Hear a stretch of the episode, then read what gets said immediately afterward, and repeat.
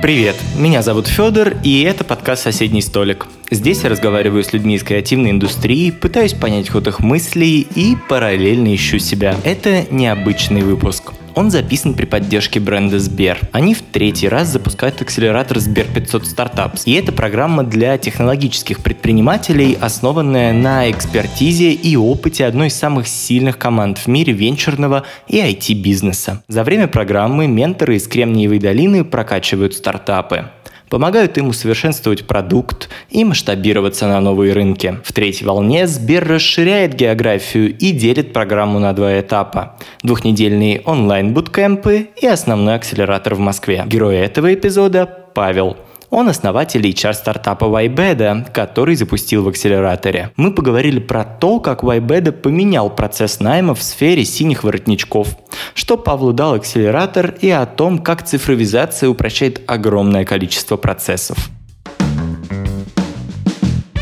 Герой этого эпизода Павел, основатель HR-стартапа Wybeda. Павел, привет. Привет, привет, Федор. Расскажи, пожалуйста, в чем отличие традиционного образа предпринимателя от э, образа стартапера? Как ты для себя его формулируешь? Слушай, я думал вообще, думал не один раз, потому что у меня есть опыт э, предпринимательства, обычного предпринимательства с 2013 года по 2000, получается, 2019 год. Да, в марте 2019 года я завершил свой традиционный бизнес. И я когда приходил в стартап, я еще не думал, что это стартап, потому что, как я сейчас вот смотрю, полтора года ведя этот проект, э, я пришел как в обычную компанию. И я думал, что угу. я знаю абсолютно все о бизнесе. И ну, сейчас это будет уже ну, настолько легко, потому что я в первом бизнесе столько прошел всего, что, ну, ребята, ну, держитесь, что тут новый король стартап. Вот. Э, но оказалось, что стартап это совсем по-другому. Вообще все по-другому. Я не могу сформулировать вот именно одно одной фразой, но это то, к чему я не был готов во-первых. Я делал его как классический бизнес, делая самую большую ошибку стартапера, когда ты думаешь, что вот это э, бизнес-процесс, вот этот э, продукт, это то, что нужно рынку, но не так часто у него спрашиваешь об этом, а нужно ли ему это правда. Меня спасло только то, что, наверное, я и правда знал очень хорошо рынок по первому бизнесу, поэтому то, что мы сделали, рынку подходит. Вот. Рынок это принимает, у нас есть э, market fit, и это круто. Но это вот, наверное, отличие предпринимателя от стартапера. То, что стартапер – это исследователь. Он должен изучить, он должен спросить, он должен задать 3000 вопросов. И только после этого сделать те самые эффективные шаги, которые и создают э, единороги и офигенные стартапы. Давай коротко расскажем буквально в паре слов, что такое Вайбеда. Вайбеда – это онлайн-сервис. Я его так люблю, что могу даже, наверное, сказать, что это первый онлайн-сервис на российском рынке. Вот стопроцентный on-demand, э, где взаимодействие происходит только между э, работодателем и соискателем, когда одним нужны люди на короткую смену, на короткий период, а другим нужно где-то подработать. И все это происходит без офлайн сопровождения подрядчика. То есть мы разработали сервис как для работодателя, где он полностью онлайн может разместить свою заявку, получить отклики, выбрать лучшего, управлять сменой и потом еще получить кучу статистики. И для соискателей отдельное приложение, где они могут выбрать в любой момент любую понравившуюся смену, у себя не сходя с дивана записаться на нее, прибыть, поработать и сразу же получить после смены на карту деньги. Вот. И это окрыляет.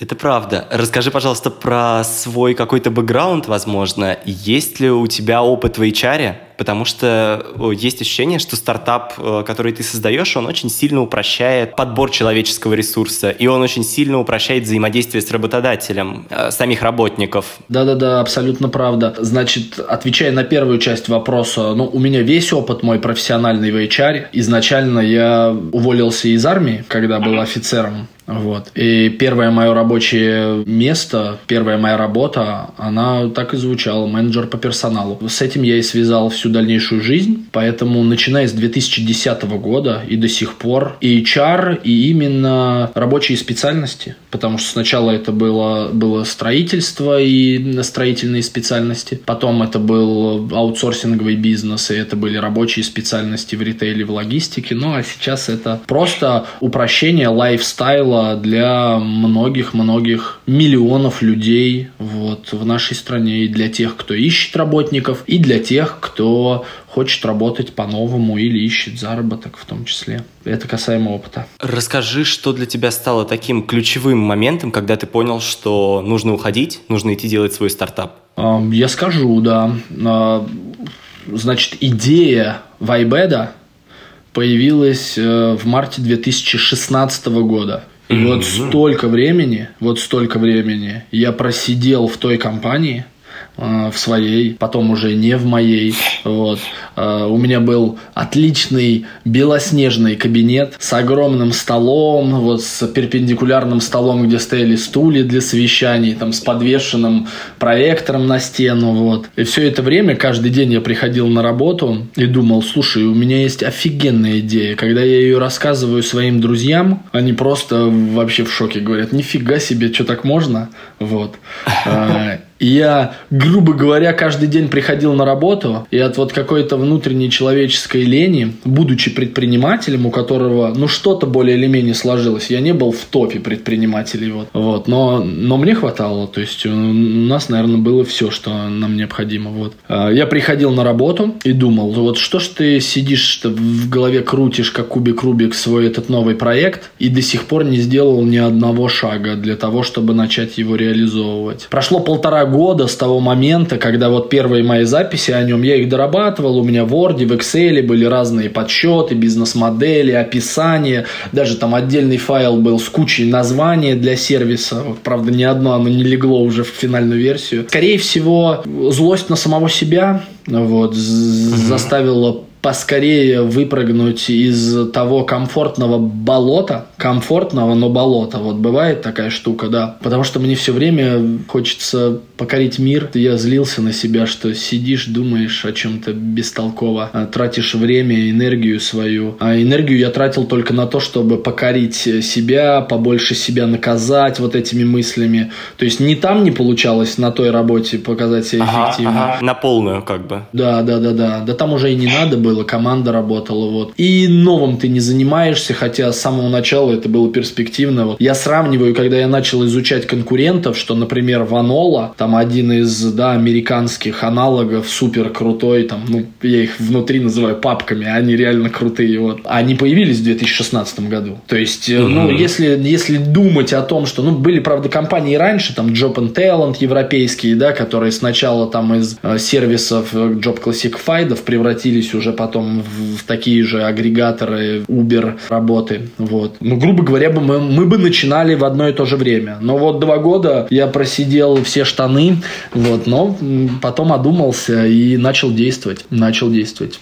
Вот. А с чем был связан прошлый бизнес? Тоже с персоналом. Он был связан с оказанием услуг э, в сфере логистики, ритейла по обеспечению их бизнес-процесса. То есть ага. кому-то нужно э, организовать у себя там переборку на складе, товара, или там организацию промо-пакетов из, там, да, там, из двух продуктов сделать один продукт. Ну и вот тут вот мы приходили и организовывали упаковку, переупаковку, разгрузку, погрузку и так далее. Да. Расскажи, как близки отнеслись к таким изменениям. То есть у тебя все-таки достаточно рискованный шаг. Уйти из э, уже успешного проекта в пока еще на тот момент еще непонятно выстрелит или нет. Во-первых, они выдохнули все, потому что они знали, как я мучился и истязал себя тем, что просиживаю штаны зря, вот, и я много нервничал. Вот, это, это, это была одна из позитивных для них новостей, потому что а, все-таки у предпринимателя, ну, во всяком случае, я так не умею. У меня работа и семья, ну вот это, грубо говоря, один континуум. Я не могу оставить mm-hmm. свое настроение, свое отношение на работе, прийти домой, вот так вот маску снять. Может быть, это плохо, но у меня так во всяком случае не получается. Поэтому, когда я начал быть более веселым, задиристым из-за того, что появился новый проект, их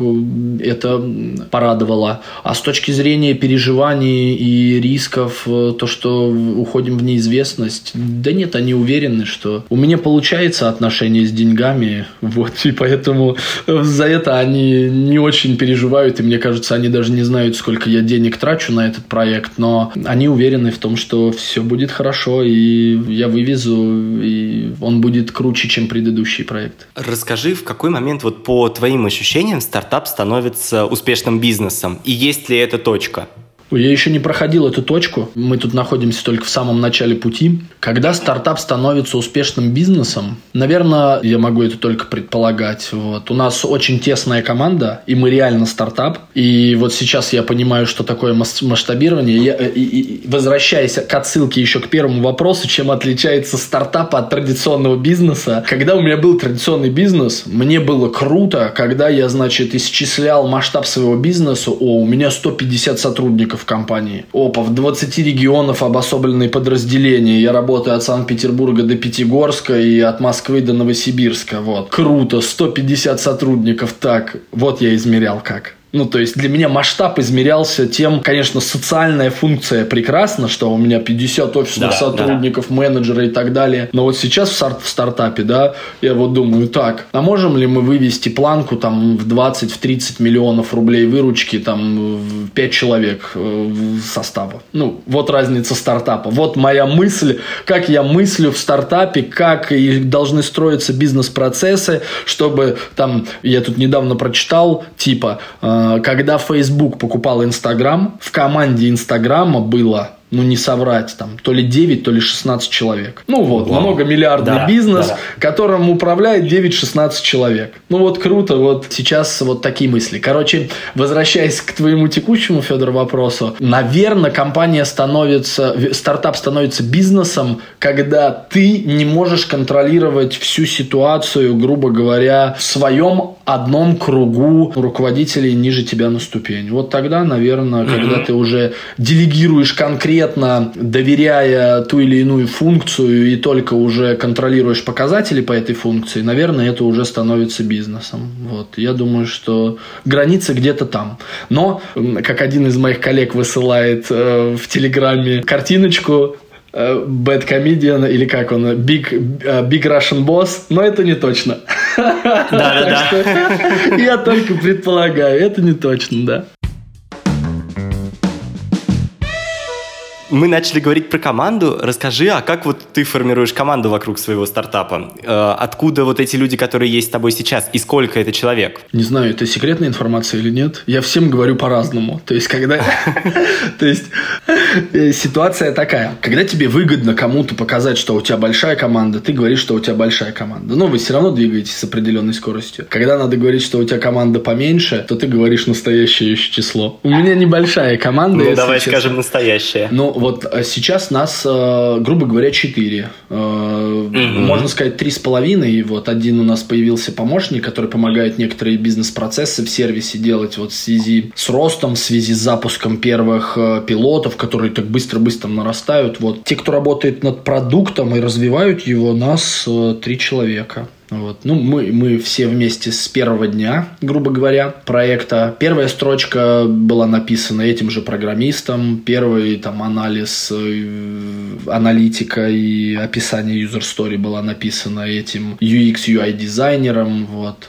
Были на пути еще ребята, которые присоединялись к нашей команде, но особенно в последнее время, когда мы начали там немножко косты наши подбирать, вот, вот осталось три человека изначально, которых, э, которые начинали делать продукт. А так и фрилансеры на, на пути развития сервиса тоже были, и внутренние сотрудники. Э, Наверное, человек до 6 до 7 в определенный момент команда разрасталась. Вот. Но сейчас вот три человека, и с ней мы вот входим в период активного, активного пилотирования с компаниями. Угу. Кто эти люди? Откуда ты их берешь? Кто, кто люди вокруг? Можно называть в твоем блоге чувак, да? Можно, я думаю. Один, а, один, один чувак, э, он с моего э, предыдущего бизнеса, вот. Это человек оркестра, я не знаю.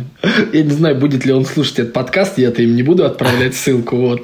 Но он, короче, он UX UI. Он, э, и он все это, грубо говоря, освоил уже будучи в сервисе и никогда не занимаясь этим. Он DevOps, и он никогда uh-huh. не занимался там, да, там архитектурой серверов, релизами и так далее, вот. И сейчас этим занимается. Он аналитик, который пишет там э, для разработчика описание всех историй. Он по всем вопросам, связанным с инфраструктурой и переговорами там с контрагентами по серверам, по телефониям, по CRM-системам а, и так далее. Вот по всем этим вопросам он занимается. Ну, еще, наверное, пару функций на нем есть, вот это точно. Вот.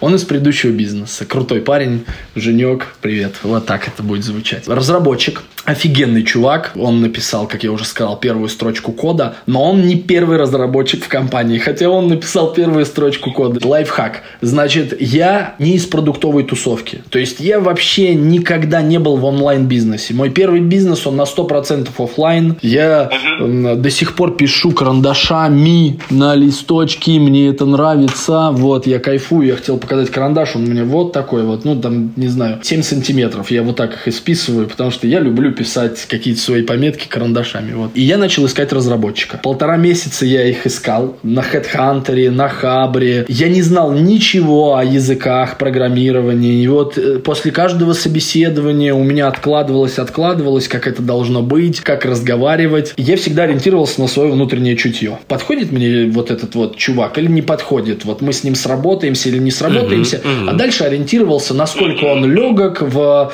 э, том, как он описывает свою профессиональную деятельность и чего он добивался. Вот пытался понять, насколько он меня обманывает или приукрашивает. Вот. Выбрал первого разработчика, он такой заинтересованный был, он из дистанционного собеседования там на этой же неделе приехал в офис, рассказывал, как он кайфует от идеи проекта. Я думаю, ну все, круто, берем его, все. Начинаем с ним работать, параллельно веду поиск следующего разработчика, вот, и нахожу его. И вот к моменту второго разработчика, когда мы нашли, я уже настолько поднатырился в общении с разработчиками, потому что у меня было по два, по три ага. собеседования в день, там я старался как можно больше впитывать информации. Он мне уже по секрету, когда мы работали, он сказал, слушай, чувак, я думал, что ты э, тимлит, когда я разговаривал с тобой, вот, э, проходил собеседование, да. И вот второй разработчик, который пришел, он вывел на чистую воду первого разработчика. Поэтому, внимание, для всех, кто не из тусовки, лайфхак. Берите двух независимых разработчиков. Вот. На самом деле, люди, они в большинстве своем настолько честные, потому что страшно прийти человеку, который... Я вообще паникую, когда я не контролирую что-то и не знаю. Вот я человек контроля. Вот. А я в разработке вообще не знаю.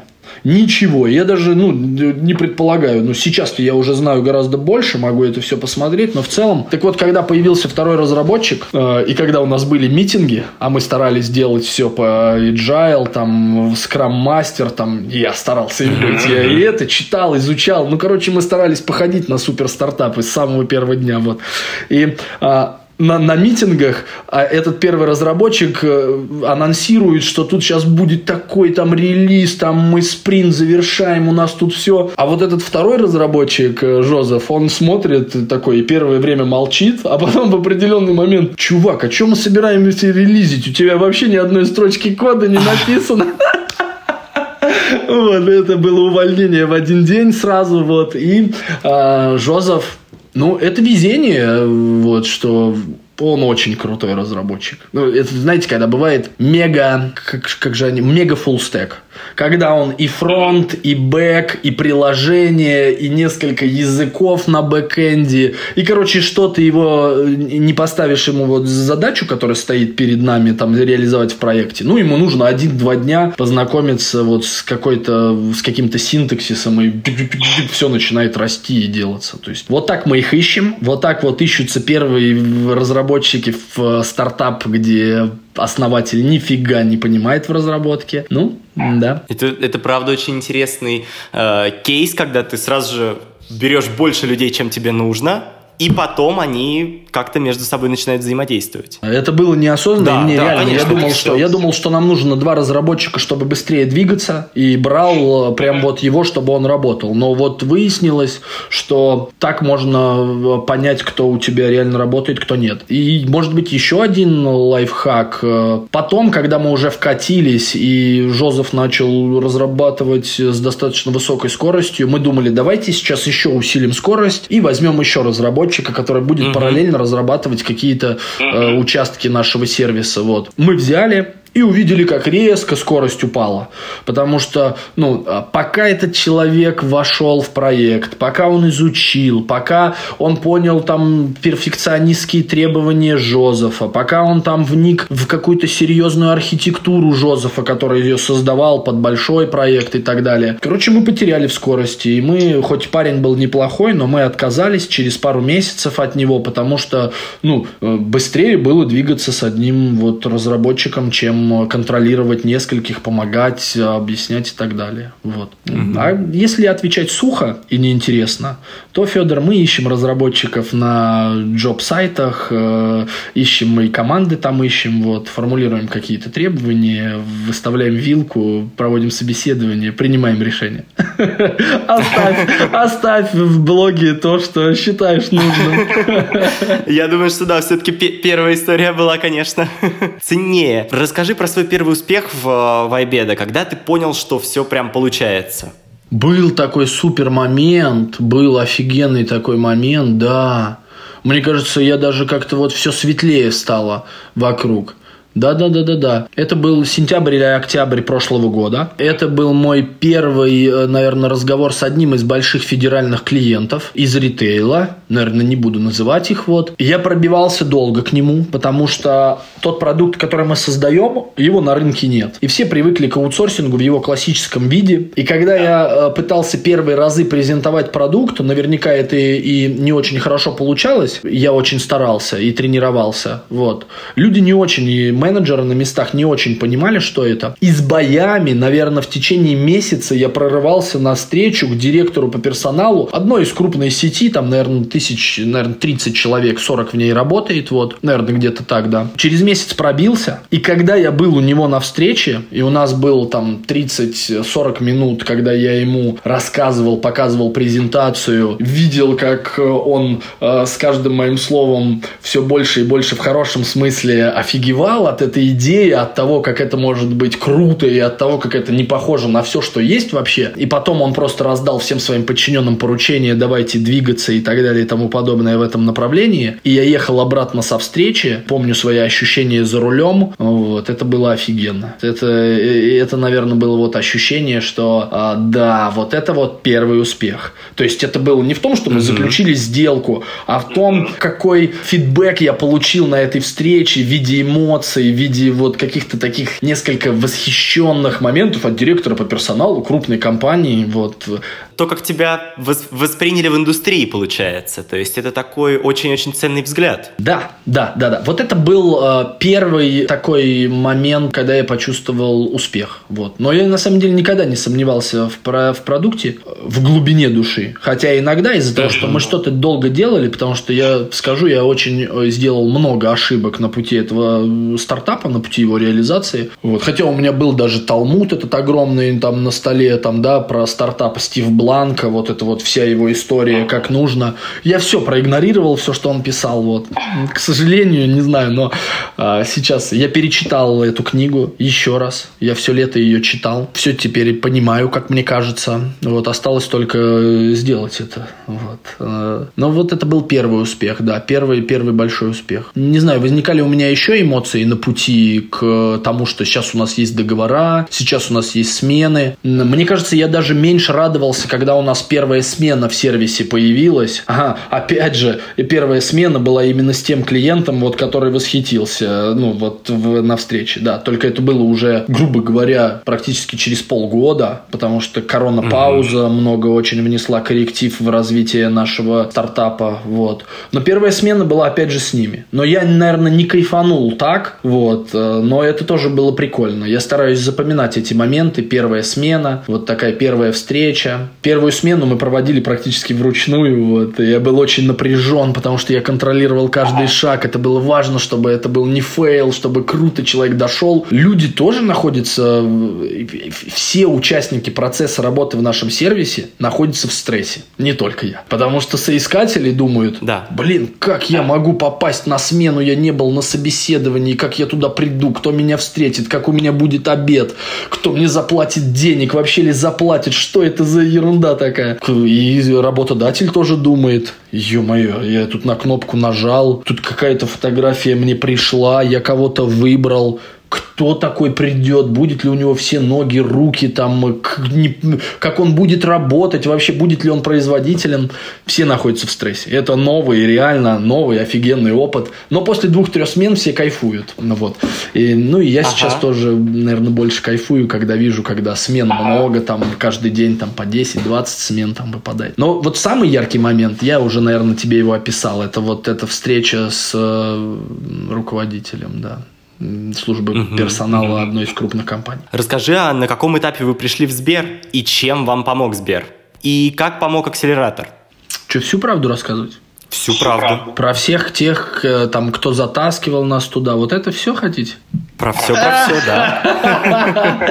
Ладно, я шучу. А, вот, Федя, ты меня натолкнул, кстати, на еще один приятный момент. Я не знаю, был ли он связан да. вот именно с успехом, но когда нам пришло приглашение в э, Сбербанка 500 стартапс, с одной стороны, я воспринял это как должное, но в это же утро, это было субботнее утро, я как сейчас помню, а еще тогда стоянка, я ставил машину на стоянке, и мне надо было каждое утро и каждый вечер я проходил полтора километра туда и обратно, потому что стоянка от дома была на полтора километра. И вот я шел за машиной, утром, не знаю, куда-то мы с семьей, наверное, хотели ехать, и мне было так кайфово, а это было, э, наверное, октябрьское или ноябрьское морозное утро, что, если честно, а это было раннее утро, часов 8, я аж подпрыгивал раза три, наверное, пока шел со словами «Ес, как круто!» Это был вот еще один момент прикольный из вот э, жизни стартапа нашего, да. Как попали и с чем пришли? Мне кажется, я не спрашивал, если честно, но мне кажется, нас добрали. То есть, может быть, кто-то там отказался из-за того, что там у него были другие приоритеты, потому что я после,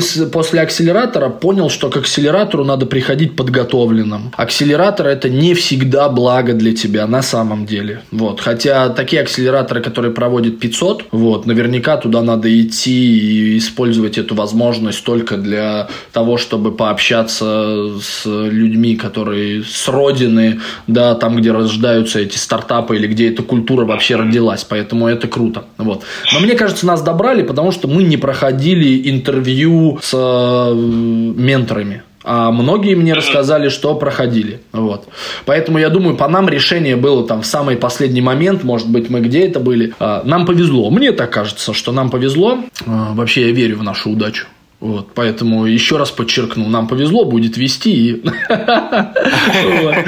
Да. А, а, шли мы туда с чем? Ну, мы заполнили всю презентацию, которая требовалась по форме. Одно из условий было это выручка текущие клиенты. У нас не было с этим продуктом текущих клиентов. Но, но, но, но, но. Мы разработали другой продукт еще в начале самой компании, когда образовалось юридическое лицо. Мы разработали его как раз для аутсорсинговых компаний, где они на базе Bittrex могли управлять полным workflow от появления соискателя э, на твоем лендинге и до расчета его заработной платы. Там э, у нас была APIS 1С. Вот. И все, а все между этим помещалось в Битриксе. Мы создали там приложение в приложении и продали несколько лицензий. И у нас была выручка, на которую я потом э, реализовывал вот этот проект э, текущий Вайбеда. Вот. То есть мы продали несколько лицензий. Я понял, этим продуктом мы не хотим больше заниматься. И мы начинаем пилить вот то, с чем сейчас выходим на рынок. Я в анкете так и написал, что чуваки из Сбера, у нас нет выручки, у нас нет текущих клиентов, у нас есть э, идея, практически MVP, вот, но мы умеем продавать, потому что вот вам э, там отчет наш баланс за 2018 год, вот это был другой продукт, мы его продали, на эти деньги сейчас делаем. Не знаю, читали ли они это все, вот. Но нас пригласили. Вот. А, почему я об этом рассказываю? Потому что кто-то из экосистемы Сбера потом сказал, О, блин, чуваки, а как это у вас клиентов нет? У вас же выручка вроде была, мы вас помним, когда мы там выбирали. Я говорю, так я там вот такой вот комментарий писал, говорю, откуда эта выручка, потому что мы честные ребята, вот. Они, а, ну ладно, ну и продолжили, наверное, да. Поэтому мы были, наверное, немного слабее остальных проектов, у которых уже был проект, и они могли показать traction. Хотя это не умаляет того, что мы должны были сделать быстрее наш продукт, находясь в акселераторе. Акселератор не предназначен для того, чтобы на нем создавать продукт. Акселератор предназначен для того, чтобы ты пушил, пушил, пушил то, что у тебя есть, и тебе помогали этим э, всем. Атмосферой, советами, адвайзеры и так далее и тому подобное. Поэтому э, мы пришли с не готовым продуктом, но заряженные, открытые для вообще любых знаний, которые нам дадут, тут, вот. Эм, и круто провели это время. Расскажи чуть подробнее, что Сбер дал вам? Э, то есть это же в первую очередь общение с менторами, если я правильно понимаю? Давай я скажу, что Сбер нам дал. Сбер нам дал э, усталость офигительную после э, акселератора, вот, эмоциональную опустошенность, физическую усталость, а, потому что ну, там была работа. Даже несмотря да, на то, что у нас там в самом начале не было продукта, потом он появлялся, у нас там были встречи, мы продавали там э, письма о намерениях и так далее и тому подобное. Вот. Это была работа. Во-вторых, я не очень хорошо знал английский, когда я туда попал. Вот. И хочу сказать, что, наверное, это не должно никого останавливать. Я с первого дня, э, с первого дня 5 утра я просыпался для того, чтобы у меня были каждый день уроки английского языка. Приезжал я с акселератора в час в два, и каждый день, 6 дней в неделю занимался языком. Ну, и думаю, через 3 недели я уже там понимал 90% вообще всего и со всеми. И это тоже накладывало отсутствие необходимого количества часов сна, тоже наложило свой отпечаток. Да и вот как раз-таки в акселераторе я понял еще одну физиологическую особенность свою, что объем памяти он, блин, реально ограничен. Я, я, если честно, впервые в жизни с этим столкнулся в акселераторе Сбербанка и 500. Объем информации, который ты можешь поместить в свою голову, и тем более эффективно управлять ей, он реально ограничен. Вот. Ну, вот, наверное, по этим вещам можно сказать, насколько там мощно работали, вот, насколько там полезно э, с точки зрения того, как тебя пушат, для того, чтобы ты больше, дальше, сильнее, выше, мокрее. Как еще можно сказать? Ну, вот так. Расскажи про то, как устроен сам процесс. То есть это, я так понимаю, две недели вот таких интенсивов э, первой половины дня. Почему две недели? Это... Не две недели? Это восемь недель. А, Это восемь недель, э, каждый день, каждый день ну, суббота, воскресенье э, были выходными, угу. но большинство приезжало в акселератор по выходным. Ну, вот. ну, менторов только не было. Но ты всегда мог быть с ними на связи, то есть дистанционно, там, на любую тему, в любой момент с ними поговорить. Вообще они очень открытые ребята, очень крутые, очень крутые, блин. Вообще, вот в школе 21 Сберовской, где это все проходило, вообще атмосфера была офигительная. Не знаю, там по-другому дышалось, по-другому мыслилось, по-другому верилось во все, что, может быть, разбивается о реалии там, российского бизнеса или еще чего-то, или культуры взаимодействия там, между бизнесменами, предпринимателями. Но там было круто, верилось во все. Устроено э, с утра в 9 э, перекличка, где помечалось, как ты э, используешь тот материал, который тебе дают, и вообще ценишь ли ты его или нет. Вот. Э, но никого не отчисляли. Э, потом э, занятия теоретические занятия, а потом воркшопы по каждому занятию. То есть все блоки разбивались инвестиции, продукт, клиенты, рост, э, юридическая основа вопросов. Вот. Все это по блокам. Спикер дает тебе материал. Многие просто прилетали на какой-то блок. Были менторы, которые тебя сопровождали все время, и ты был закреплен за кем-то. Теория, вопросы, воркшоп, практика. А потом это, наверное, самые ценные вещи. И вот я, наверное, страдал от этого этого больше, чем остальные, кто знал язык. Это возможность общения с менторами, с любыми. Тот, кто приезжает, и он там супер компетентен в тех вопросах, которые тебе дает. С твоими менторами, которые за тобой закреплены, а они, ну, ребята, там у нас был ментор Дэн, офигенный чувак. Он три стартапа сделал экзиты в США, вот, настолько опытный чувак, что там каждое слово на вес золота, вот. И самое ценное, это как раз каждый день офисные часы, где ты можешь забронировать слот э, и пообщаться с любым ментором о своем прогрессе, о тех вопросах тебя, которые волнуют вот в этой части, в, которую давали сегодня, или вообще о любом из вопросов, которые тебя волнуют с твоим продуктом и с твоими взаимоотношениями с клиентами, с пользователями. Вот так это было разбито. И последняя неделя была, ну, такая интенсивная подготовка к демо-дню. Это тоже очень важно. Вот в России это может быть не так важно, потому что демо-день – это, грубо говоря, витрина, на которой ты можешь продать себя, свой проект э, инвесторам, вот. Американцы, они готовили нас к демо-дню, ребята из 500. Приезжало не один количество человек, которые ставили питчи, которые организовывали все это, которые подсказывали, которые рассказывали, как вести себя там с инвесторами после и так далее и тому подобное.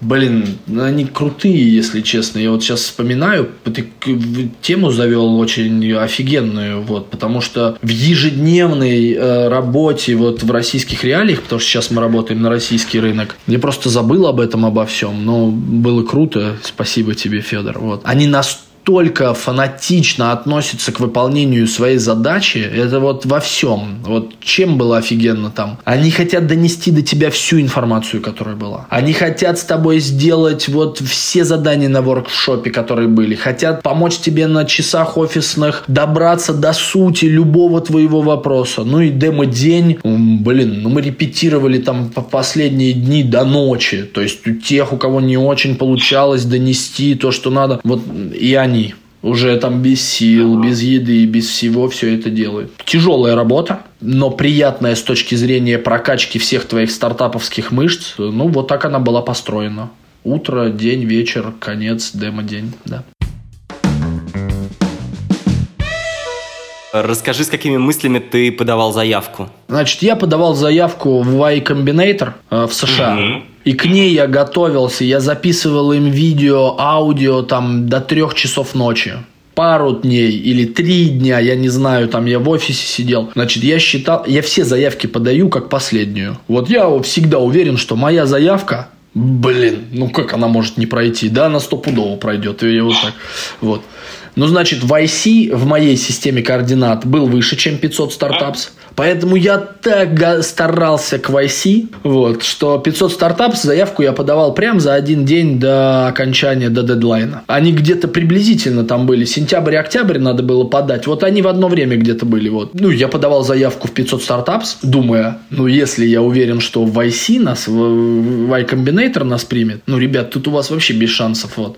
Ну, и вот с такими мыслями я и подавал. Ну, я так всегда...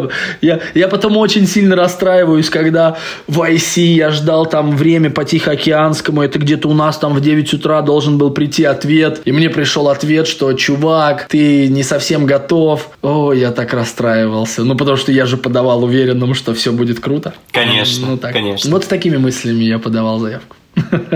Расскажи, что изменилось в продукте после того, как ты прошел этот акселератор. Может быть, какие-то ключевые там одно, два, три изменения? Мне кажется, мне кажется, я их уже вспомнить не могу, но вот иногда, иногда у меня возникают некие э, флешбеки, когда я вспоминаю мой разговор или обсуждение с кем-то из менторов э, акселератора о том, что чувак, слушай, вот здесь вот, наверное, лучше сделать вот так. Вот здесь вот процесс анбординга немного затягивается. Я бы на твоем месте вот это вот сделал бы вообще не обязательным, а вот это бы перенес уже тогда, когда он там на смену записался. Я говорю, Отлично. И сейчас, когда мы уже потестили это там с пользователями, вот все именно так и происходит.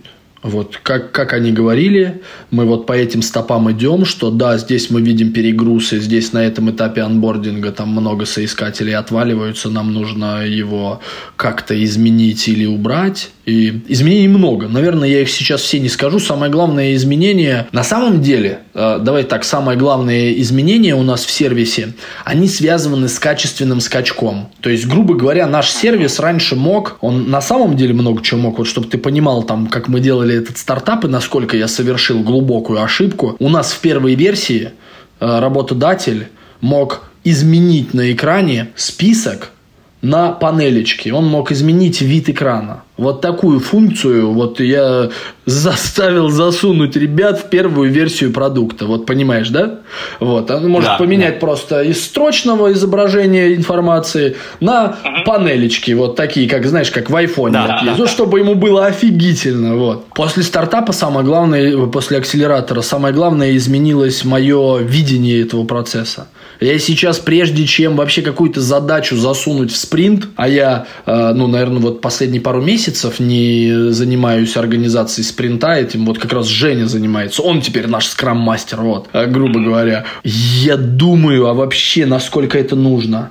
А вот если вот эту задачу поменять на эту, а вот как ее реализовать? А нужна ли она нам сейчас в полном исполнении? Или нам можно сделать ее полуавтоматической, вот потому что сейчас у нас надо потратить ресурс на другое, там ресурс времени и времени в первую очередь разработки. Вот что самое главное изменить изменилось, подход.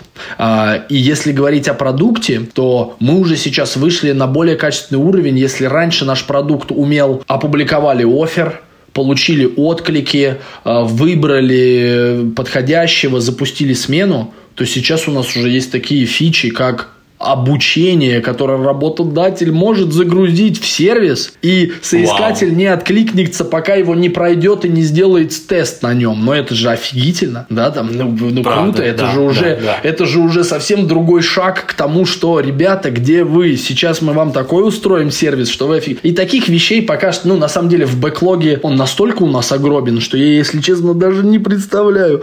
У нас столько идей развития этого сервиса, что я вот даже не знаю, когда мы дойдем до еще интересных вещей. Сейчас, сейчас еще у нас будет одно офигительное обновление, офигительное для всех, для людей, для клиентов. Короче, есть вещи, есть вещи, Федор. Ждем, и, ждем. И, и, и ментально, и в продукте, которые, да, поменялись кардинально. Угу. Расскажи, общаетесь ли вы сейчас с э, ребятами? Возможно, с кем-то из бизнеса, с кем то там познакомился? Возможно, с менторами?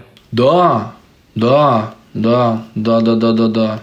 С менторами, ну, это как, как гигиеническая процедура. Если честно, ментор, который нас вел, Дэн, ну вот буквально неделю назад, Павел, how we doing, и, и все, и как дела, и что, чем помочь, и так далее, и тому подобное. А ребята из Сбера, вот, а у них там есть офигенное подразделение SberX, которое занимается интеграцией все во все. То есть, э, э, это подразделение, которое коннектит всех со всеми для того, чтобы была наибольшая синергия из всех подразделений Сбербанка, в том числе и стартапов, которые проходят. Они очень крутые.